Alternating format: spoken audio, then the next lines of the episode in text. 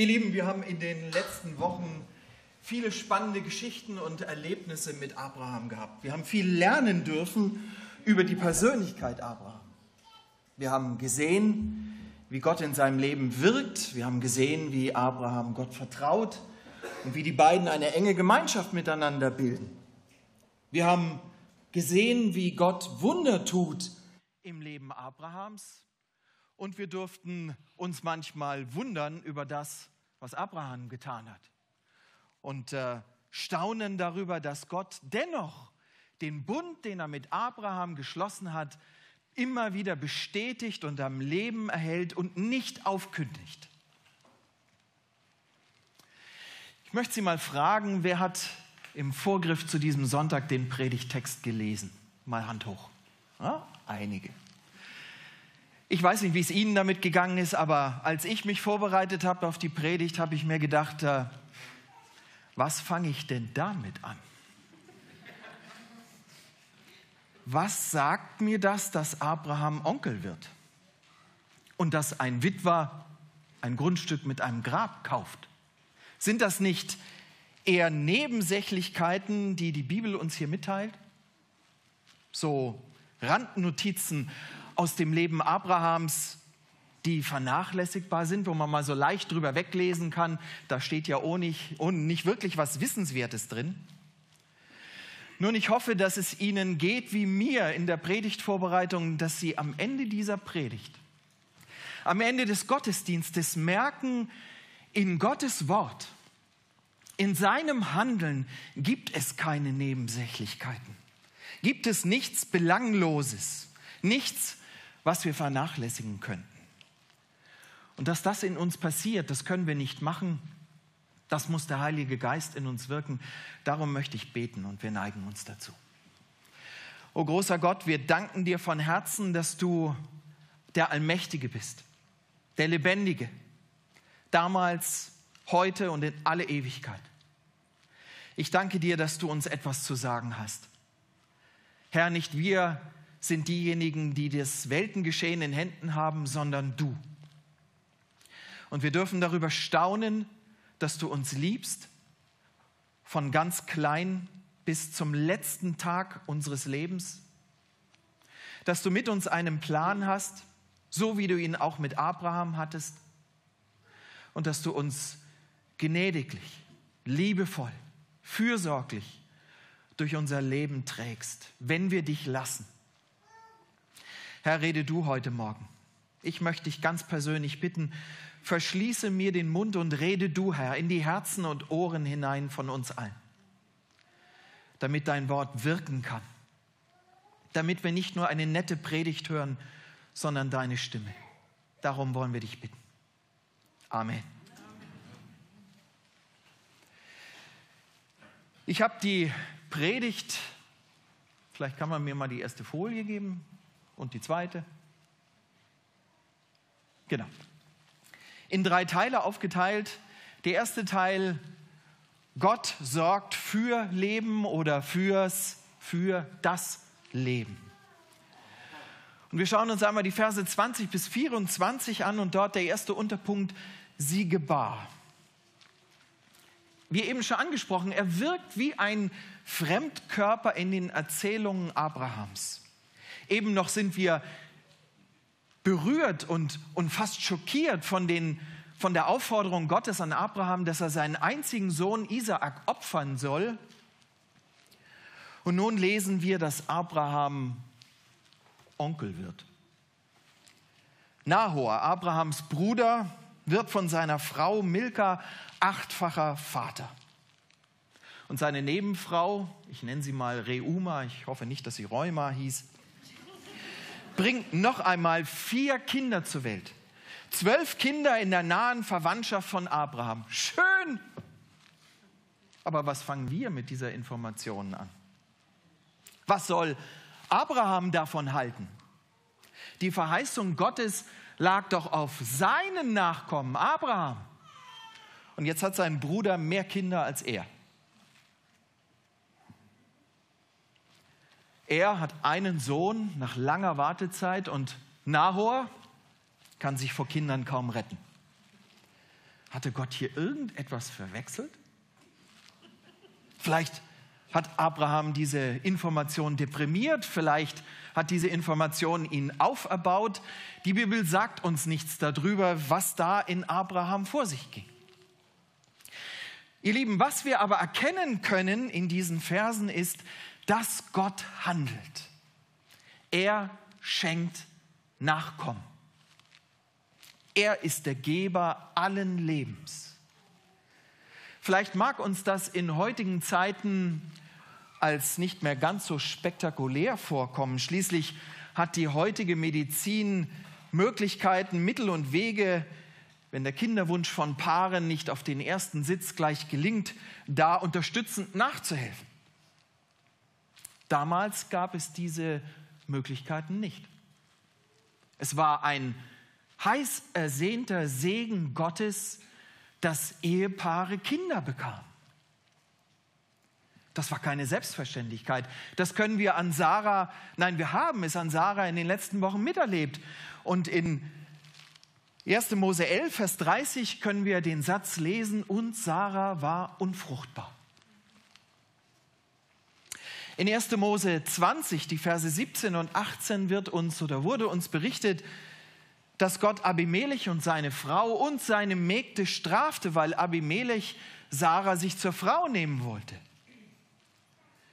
Es wurden so lange keine Kinder am Hofe von Abimelech geboren, bis Gott die Bitte Abrahams erhörte und den Frauen ihre Fruchtbarkeit zurückgab.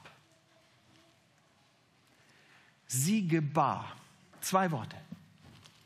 Wir lesen heute oft einfach und leicht über diese zwei Worte in der Bibel hinweg. Aber sie sollen uns vor Augen führen, wer der Geber des Lebens ist.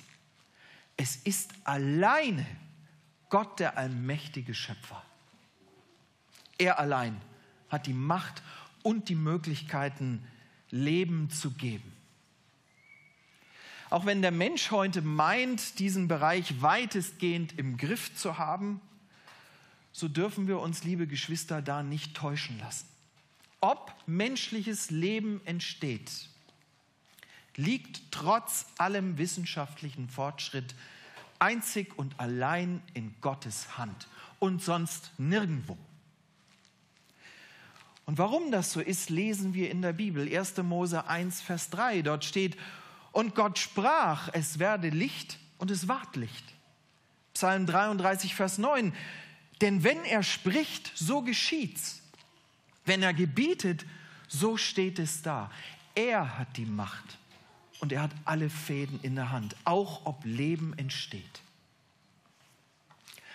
Und so lag es einzig und allein in Gottes Hand, ob sich die Verheißung, die er Abraham gegeben hat, dass er zu einem großen Volk werden sollte, erfüllen würde oder nicht. Ich glaube ganz persönlich, die Nachricht von Nahors Nachwuchs hat Abraham ermutigt. Es hat ihn ermutigt, in seinem Glauben festzustellen, dass Gott Mittel und Möglichkeiten hat, diese Verheißung auch wirklich in die Tat umzusetzen. Und ihr Lieben, auch wir dürfen unsere Lebensplanung vertrauensvoll in seine Schöpferhände legen. Er wird handeln zur rechten Zeit. Und dabei ist Gott nicht nur Geber aller Dinge, nein, er bewahrt uns auch vor Dingen, die vielleicht nicht gut für uns sind. Und warum kann er das? Weil er weit, weit, weit über unseren Horizont hinausblicken kann. Weil er den Lebenslauf, den Weltenlauf kennt und sieht. Und weil er weiß, was das Beste für uns ist. Auch wenn wir das vielleicht nicht erkennen können.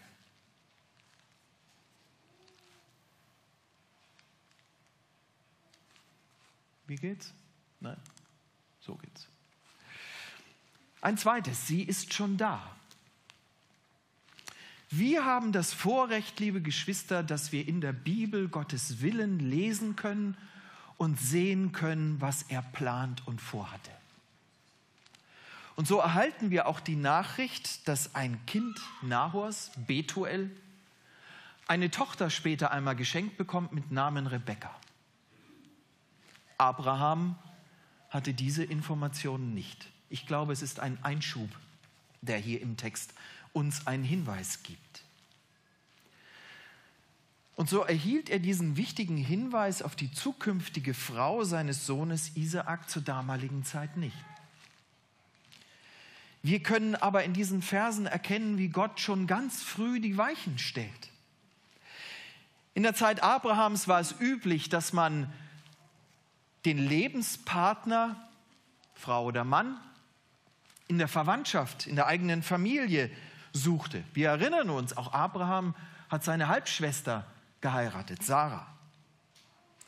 Und so lesen wir eben in diesem Vers 23, dass Nahors Sohn Betuel diese Rebekka als Tochter geschenkt bekommt. Und genau diese Rebekka ist es später, die der Knecht Abrahams auf der Suche nach einem geeigneten Partner für Isaak trifft.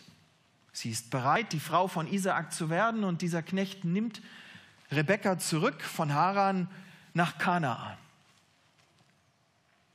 Als Abraham sich im hohen Alter Gedanken macht, wie es weitergehen soll mit seinem Sohn Isaak, da hat Gott die Antwort schon vorbereitet. Sie ist schon da. Ermutigt durch die Nachricht von Nahors Nachkommen, schickt Abraham seinen Knecht zu seinen Verwandten nach Haran, um eine Frau für Isaak zu finden. So gut, so schön. Aber ist Ihnen aufgefallen, was für ein Wunder in diesen Versen steckt? In diesem Vers 20? Ich zeige Ihnen das mal. Schauen Sie einmal auf die Karte. Die gelbe Linie war die Strecke, die Abraham mit seinem Vater Terach von Ur nach Haran zog. Die rote Linie ist der Zug gewesen, den Abraham auf den Befehl Gottes hin auf sich nahm, um von Haran nach Hebron zu ziehen, ins Land Kanaan. Abraham war 800 Kilometer von seinem Bruder entfernt zur damaligen Zeit. Er hatte rund 60 Jahre nichts von seinem Bruder gehört. Es gab kein Internet. Unvorstellbar, gell? Kein Telefon, noch unvorstellbarer. Keine schnelle Verkehrsverbindung, ICE, S-Bahn, U-Bahn, keine Autobahn. Die Nachricht, dass sein Bruder Nachkommen bekommen hatte, war nichts Weltbewegendes, nichts, was die Menschheit wissen musste. Und dennoch macht sich irgendjemand auf den Weg 800 Kilometer durch Trockenheit und Wüste, sucht diesen, Aran, diesen Abraham, es gab kein GPS, um ihm diese Nachricht zu überbringen. Ist das nicht großartig? Gottes Handschrift, ihr Lieben, findet sich ganz oft in kleinen, leisen, unscheinbaren Begebenheiten und deutet, wenn wir es erkennen, doch unweigerlich auf sein Handeln hin. Gott wirkt oft im Verborgenen. Er sieht den ganzen Weltenlauf und stellt die Weichen, auch wenn du und ich davon noch überhaupt nichts spüren.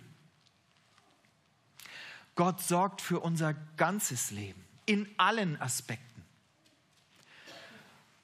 Meinen Sie, meinst du nicht, dass es sich lohnt, diesem Gott alles in die Hände zu legen? Unseren Kinderwunsch, unsere Partnersuche, die Suche nach einem geeigneten Job, Geldsorgen, unsere Krankheiten und Schmerzen, unsere Traurigkeit, unsere Freude, unsere Schwierigkeiten mit zwischenmenschlichen, in zwischenmenschlichen Beziehungen und setzt die Reihe für euch fort, was auch immer. Meint ihr nicht, es lohnt sich, diesem Gott zu vertrauen? dieser scheinbar unwichtige Texteinschub, der so ein bisschen wie ein Fremdkörper wirkt, fordert uns nachdrücklich dazu auf, Gott ganz neu alles anzubefehlen und ihm grenzenlos zu vertrauen. Ich hoffe, wir lernen das jeden Tag neu. Ein zweites. Gott sorgt für Land und er sorgt für das Land. Die Verse 1 bis 18. Hier werden wir hineingenommen in eine typisch orientalische Verhandlungsszene. Um Sarah bestatten zu können, benötigte Abraham ein Stück eigenes Land. Als Nomade besaß er dies nicht. Und seine geliebte Frau irgendwo zu beerdigen, kam für ihn überhaupt nicht in Frage. Es war damals üblich, Tote eigentlich in, zurückzuschicken in ihre Heimat und dort zu begraben. Aber die Rückkehr nach Haran oder gar nach Ur in Chaldea war für Abraham völlig ausgeschlossen. Er wollte und musste dort bleiben, wo Gott ihn hingeschickt hatte, nämlich in Kanaan. Das war der Befehl Gottes gewesen. Also tritt Abraham in Verhandlungen mit den damals dort ansässigen Hethitern, um ein Land zu erwerben, ein Stück Land, eine Grabstätte. Und dabei, wir können es nachlesen, ihr habt es gehört vorhin im Text, fühlt er sich persönlich als Fremdling innerhalb eines fremden Volkes in einem fremden Land. Wir können daran erkennen, dass Abraham völlig klar war und dass es ihm bewusst war, dass die Verheißung Gottes über die Landnahme in Kanaan noch nicht in Erfüllung gegangen war. Nun, die Hethiter bewerten Abraham völlig anders. Sie begegnen ihm mit großem Respekt. Sie bezeichnen ihn als Fürsten Gottes. Und hier wird so schön sichtbar, wie Dritte wahrnehmen können, wie wir mit Gott leben. Die Hethiter nahmen wahr, wie Gott unter dem Segen Gottes stand, wie alles, was er sagte und tat, unter Gottes Segen stand und gelang. Ist das bei uns auch so? Können Menschen erkennen, dass wir unter dem Segen Gottes stehen? Oder machen wir da ein Geheimnis draus? Nun, als Folge dieses Respekts, den die Hethiter Abraham entgegenbringen, wollen sie ihm zuerst ein Grab schenken. Beziehungsweise sagen ihm, du kannst Sarah begraben in eines unserer vornehmsten Gräber. Aber Abraham bleibt hartnäckig und drängt auf diesen rechtmäßigen Erwerb eines Stückes Land. Und was jetzt kommt, ist schon eine echte Ansage. Der Preis für dieses Grundstück, man könnte meinen, das war in München, ist horrend. 400 Schekel oder 400 Lot Silber. Nur so zum Verhältnis, ein Arbeiter damals, der Jahreslohn betrug sechs bis acht Schekel oder Lot Silber. Also das macht ziemlich deutlich, lieber Abraham, ich verkaufe nicht. Und jetzt kommt das Erstaunliche. Im Orient war eigentlich übt man, dass man anfängt zu handeln und sagen, können es nicht auch 300 sein oder 250, mehr als 100 gebe ich dir nicht für dieses Brachland und diese Höhle, wo es reintropft. Nein, Abraham akzeptiert sofort und wiegt das Silber für den Besitzer ab, um dieses Land zu erwerben. So wird Abraham Eigentümer eines Ackers und der darauf befindlichen Grabhöhle. Sarah sollte nicht als Fremdling in einem fremden Land begraben werden. Sie sollte in der neuen Heimat auf eigenem Grund und Boden ihre letzte irdische Ruhe finden. Aus einem Nomaden ohne Wohnsitz wird so ein Einheimischer mit Grundbesitz.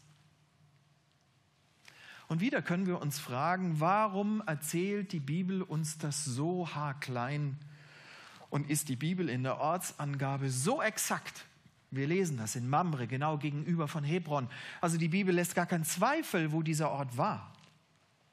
Nun, Ich denke zum einen, weil dieser Grunderwerb der erste Schritt in der Erfüllung von Gottes Verheißung bezüglich des gelobten Landes ist. Bis zu diesem Zeitpunkt war Kanaan vollständig in der Hand von fremden Völkern. Jetzt zum ersten Mal, zum allerersten Mal wechselt ein Stück Land in das Eigentum des Volkes Gottes. Es ist ein kleiner, fast unbedeutender Anfang. Und dennoch, dieser Anfang wirkt in der Geschichte des Volkes Israel wie ein Anker, der dort in den Boden getrieben wird. Als das Volk Gottes aus Ägypten auszog, war jedem klar und bekannt, dass in dieser Grabhöhle zu Mamre nicht nur Abraham und Sarah liegt, sondern auch Isaak, Rebekka, Lea und Jakob. Ein Familiengrab. Und zum anderen war dieser Ort bedeutend. Hebron, wenn wir das nachlesen in der Bibel, bildete einen wichtigen Ausgangspunkt in der Geschichte Israels. König David nutzte Hebron als Königsstadt und als Sprungbrett zum Königtum über ganz Israel. Sie können das nachlesen in 2 Samuel 5, Vers 3. Absalom, der Sohn Davids, wurde in Hebron geboren und zettelte von dort aus die Verschwörung gegen König David an. Abraham hat also nicht irgendwo Grundbesitz erworben. In Gottes Umsetzung seiner Verheißung und seines Heilsplanes gibt es keine unbedeutenden Dinge. Alles hat seinen festen Platz und seinen Wert. Nun, das gelobte Land, werfen wir einen Blick dort drauf, auf damals und auf heute, auf Israel. Gott hat seinem Volk versprochen, sie in ein Land zu führen, in dem Milch und Honig fließt. 2. Mose 3, Vers 8. In 3. Mose 25 können wir nachlesen, wie Gott das Land segnete. Selbst in seinen Geboten, wenn es um die Erlassjahre und das Sabbatjahr ging, also die Jahre, wo man Gott besonders heiligen sollte, wo die Israeliten nicht sehen durften, keinen Ackerbau betreiben durften, sich nicht kümmern durften um das Land, wurden sie doch versorgt. Es gab so viel, dass die Israeliten nicht Hunger litten. Weizen hielt so lange, Gerste hielt so lange bis zur nächsten nicht angepflanzten Ernte, bis sie sich wieder versorgen konnten. In 5. Mose 8, die Verse 7 bis 9, wird aufgelistet, was Kanaan alles für Gottes Volk bereithielt. Wasserbäche, Quellen und Seen. Für uns klingt das normal in Bayern, alles ist grün, wir haben lauter Seen um uns herum. Das war Wüstenland. Weizen, Gerste, Weinstöcke, Feigenbäume, Granatäpfel, Olivenbäume, Honig, Eisen und andere Erze, Bodenschätze. Kurzum, ein Land, an dem es dem Volk Gottes an nichts mangelte. Und wenn wir heute das Land Israel anschauen, dann stellen wir fest, dass Gott mit der Landnahme nicht aufgehört hat, seine Segnungen auf dieses Land und sein Volk zu legen. Ich weiß nicht, ob Sie sich mal die Mühe gemacht haben, etwas über Israel zu lesen. Israel gehört zu den dicht besiedelsten Ländern Asiens und ist der einzige Staat der Welt, in dem die Juden eine Bevölkerungsmehrheit bilden. Aus Israel ist ein hochentwickelter Industriestaat geworden, der in vielen Bereichen der Forschung und Entwicklung weltweit Maßstäbe setzt. Israel hat 2016 den höchsten Lebensstandard im Nahen Osten und den fünf höchsten in Asien gehabt. Israel in Israel wachsen seit jeher Olivenbäume, Eichen, Feigenbäume und Johannesbrotbäume. Vergleichen Sie das mal mit Jordanien oder anderen Ländern dort. Oman, Kuwait, da sieht es anders aus. Die Lebenserwartung in Israel gehört zu den höchsten der Welt und betrug 2014 im Schnitt 82 Jahre, 83 bei Frauen, 79 bei Männern. Die Geburtenrate in Israel von 2,66 Kindern ist die höchste unter allen Industriestaaten. Die Gesamtbevölkerung Israels sank im Laufe der Geschichte des Staates nie. Das aktuelle Bevölkerungswachstum liegt bei 1,8 Prozent pro Jahr und übersteigt damit das prozentuale Bevölkerungswachstum Indiens und der Volksrepublik China. Diese Liste von Segnungen Israels gegenüber könnten wir noch unendlich fortführen. Und liebe Geschwister, ich weiß, nicht alles, was in und durch Israel passiert in unseren Zeiten, muss einem gefallen. Aber für mich ist eindeutig, Gottes Hand liegt nach wie vor auf seinem Volk und auf diesem Land. Es ist sein Land. Und ein drittes, was uns hier ins Auge springt in diesen Versen, verachte nicht die kleinen Anfänge. Alles begann mit dem ersten Schritt. Als Gott Abraham den Befehl gab, aus seiner Heimat wegzugehen, um nach Kanaan zu reisen, war er 75 Jahre alt. Alt genug, um unzählige Gründe zu finden, diese beschwerliche Mission abzulehnen. Da wäre zum Beispiel zu nennen, ich bin zu alt für die Reise, Gott. Oder, das kann ich meiner Frau nicht zumuten, die Gefahren für sie und meinen Hofstaat sind viel zu groß. Oder ich habe keine Ahnung, wo ich da hinkomme und was mich da erwartet. Was soll ich da? Gute Gründe zu sagen, nein, nein, ich bleibe lieber in Haran. Abraham hatte keine Ahnung, worauf er sich einließ. Aber die Eroberung Kanaans begann mit diesem ersten vielleicht zögerlichen Schritt Abrahams in die Ungewissheit. Und so geht es weiter.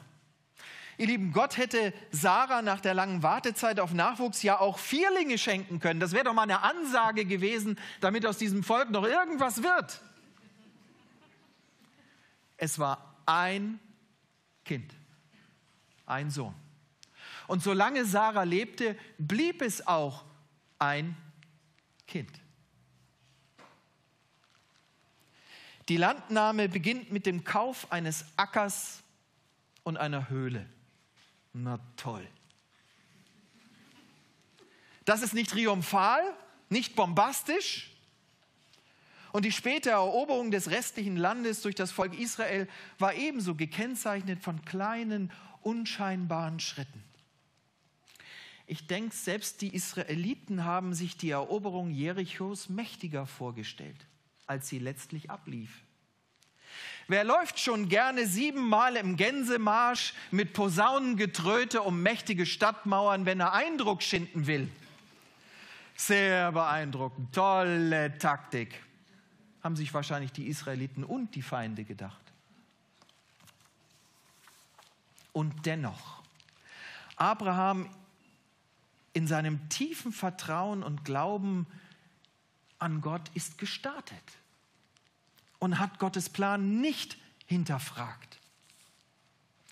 Dennoch sind die Israeliten siebenmal um diese Stadtmauer gelatscht und haben Gott vertraut, dass diese scheinbar aussichtslose Übung Erfolg haben wird.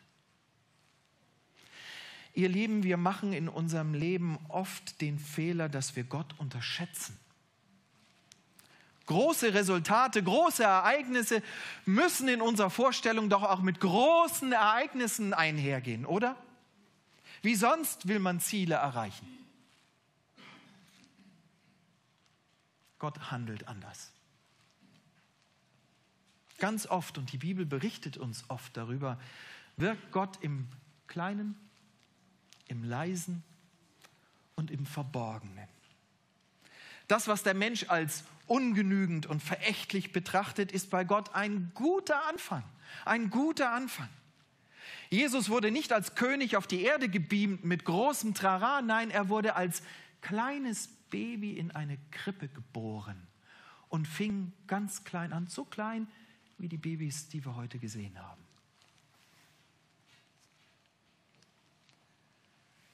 wir übersehen, dass es letztlich nicht darum geht, dass wir groß rauskommen und unsere Fähigkeiten hell aufleuchten, sondern dass Gottes Macht und Eingreifen deutlich zu sehen sein soll. Gideon startete seine Offensive mit 36.000 Mann und am Ende blieben ihm 300 übrig. Gegen eine Übermacht. Verachten wir nicht die kleinen Anfänge, die Gott in unserem Leben setzt. Auch wenn wir uns nicht vorstellen können, dass aus so einem scheinbar mickrigen Staat etwas Großes werden kann, so ist Gott doch in der Lage, aus nichts alles zu machen. Das galt damals bei Abraham genauso wie auch heute bei dir und bei mir. Gott möchte, dass wir ihm vertrauen und nicht unseren Kräften und Fähigkeiten. Und er möchte, dass Menschen erkennen, dass er Großes schafft und nicht wir. Ein drittes. Gott sorgt. Alles ihm zur Ehre. Da steht er nun, der Abraham. Sarah, seine Frau, mit der er rund 100 Jahre verheiratet gewesen war, ist tot. Isaak, zur damaligen Zeit rund 37 Jahre alt, immer noch unverheiratet. Und seit dem Auszug aus seiner Heimat Haran war Abraham Nomade. Er besaß kein Haus, kein Stück Land und war eigentlich nirgends so richtig zu Hause. Gott hatte ihm doch mehrmals bestätigt, dass der Bund gilt, oder? Dass, er, dass seine Nachkommen reicher sein sollten als die Sterne am Himmel. Er hatte versprochen, dass Abraham und sein Nachkommen das Land Kanaan besitzen sollte. Wie sollte das jetzt alles werden? Er hatte Gott sein ganzes Leben vertraut. Doch die Bilanz, die Abraham eigentlich ziehen müsste, ist ernüchternd. Nahor, sein Bruder, hat mehr Kinder als er selbst. Anstatt großer Flächen dieses Landes schon mal unter seinen Einfluss zu bekommen, besitzt er gerade mal einen steinigen Acker und eine dunkle Höhle. Und spätestens mit, seinem, mit dem Tod Sarahs, als Abraham 137 Jahre alt war, muss Abraham klar geworden sein, das mit der Umsetzung der Verheißung Gott, das wird in meiner Generation eng. Sieht so das Einlösen von Gottes Versprechen aus? Verspricht Gott mehr, als er am Ende tatsächlich gibt?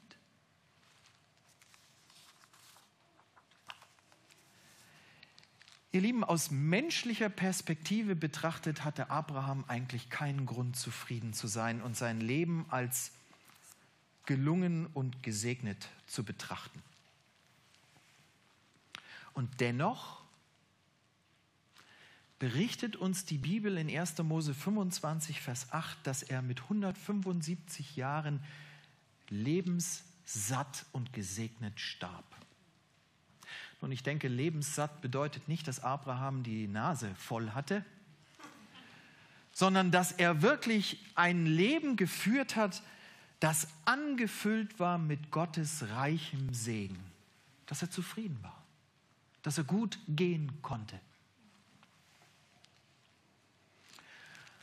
Hatte Abraham damals andere Bewertungsmaßstäbe für sein Leben als wir heute? Hatte Abraham in seinem bewegten Leben aufgegeben, Großes zu erwarten?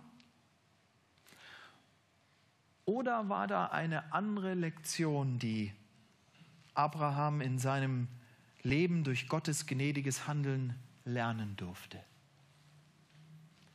Ich denke letztes, ihr Lieben. Ich denke, Abraham hatte in 175 Jahren seines Lebens vor allen Dingen eines begriffen. Gottes Wirken in seinem Leben dient in erster Linie der Umsetzung von Gottes Plänen und damit dem großen Ganzen im Heilsplan des Allmächtigen. Abraham durfte lernen, er ist ein Stück der Geschichte Gottes. Aber er ist nicht die Geschichte.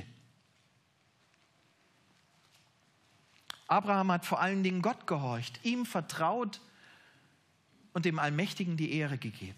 Er hat seine eigenen Wünsche, alle Zweifel und persönlichen Unzulänglichkeiten in Gottes Hände gelegt. Er hat erfahren, dass Gott für ihn sorgt, ihn segnet und mit allem versorgt, was er nötig hat. Ich denke, nur so konnte er sich in Gottes Pläne einordnen und sich Gottes Handeln unterordnen.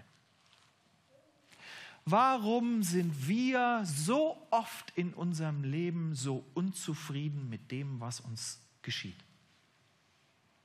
Warum nölen wir so oft rum? Stehen vor Gott und fragen, Herr, wieso?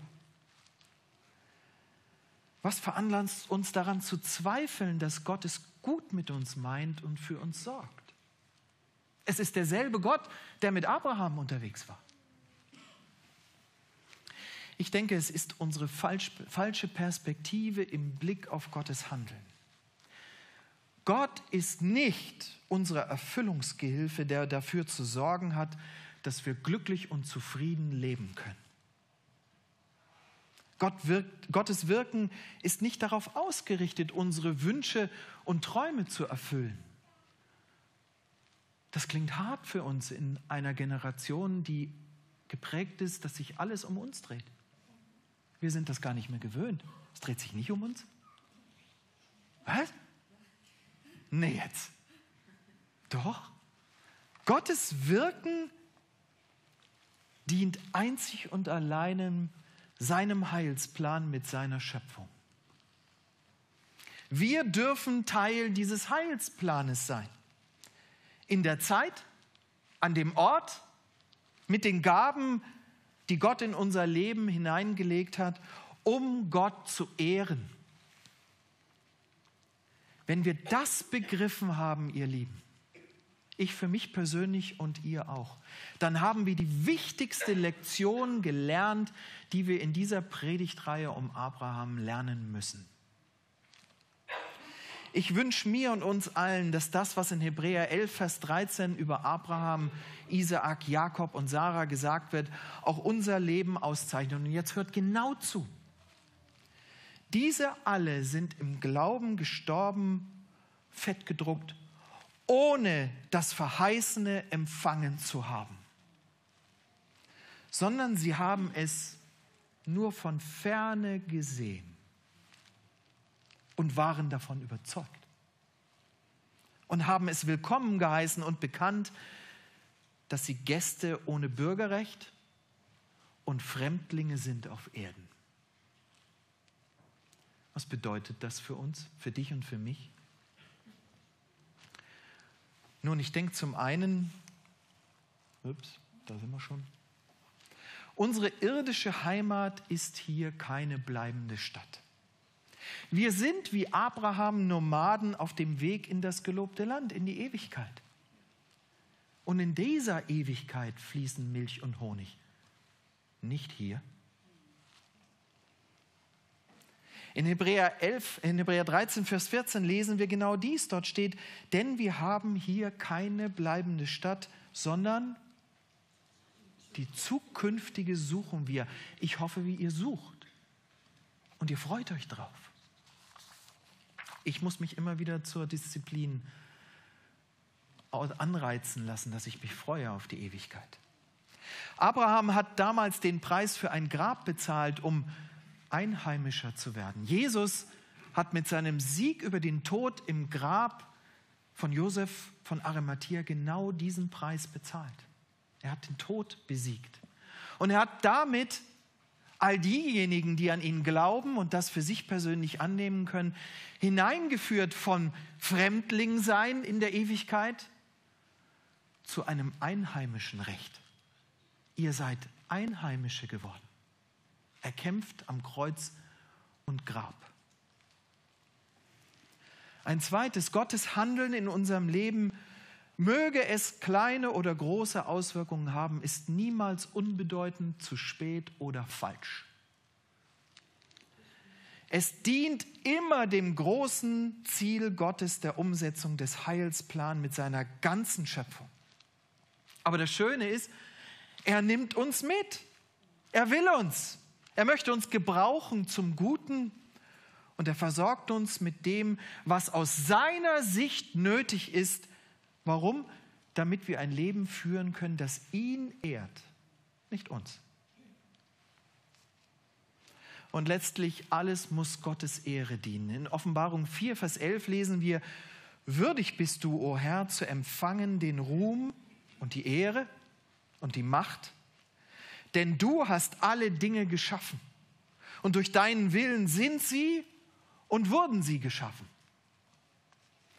Er, der alles geschaffen hat, hat auch allein Anspruch darauf, dass ihm die vollkommene Ehre zusteht. Und wir sind aufgefordert, mit unserem ganzen Leben Gott die Ehre zu geben. Und wie Abraham alles daran zu setzen, dass Gott groß gemacht wird.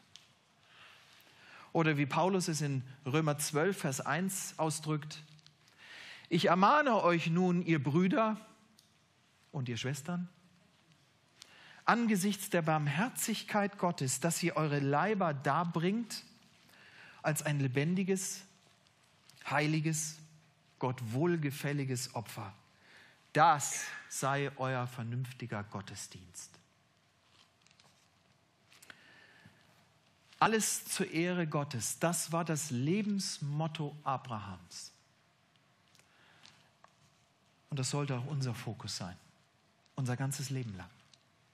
Und damit uns das gelingt, möchte ich beten. O großer Gott, du bist wunderbar. Du bist unbegreiflich, liebevoll, gnädig, barmherzig. Danke, dass du uns in deinen Händen trägst. Danke, dass wir in deinem Wort erkennen können, wie du bist. O Herr, lass du uns doch die Gnade erfahren, dass wir ein klein wenig so werden, wie du bist, Herr.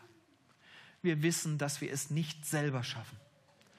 Wir gestehen dir unsere Schuld in all unserem Versagen und danken dir, dass du in Jesus Christus auf Augenhöhe gekommen bist, unsere Schuld getragen hast, uns befähigst, vor dir zu bestehen und dass du aus Fremdlingen Einheimische machst. Danke, dass wir von Abraham lernen dürfen. Herr, gib du, dass wir niemals aufhören, auf dich zu sehen, bereit zu sein, uns verändern zu lassen, Ermahnungen annehmen, die Gemeinschaft der Gläubigen genießen und dich in unser Herz lassen. Herr, arbeite an uns, wir brauchen das. Dir geben wir die Ehre. Amen.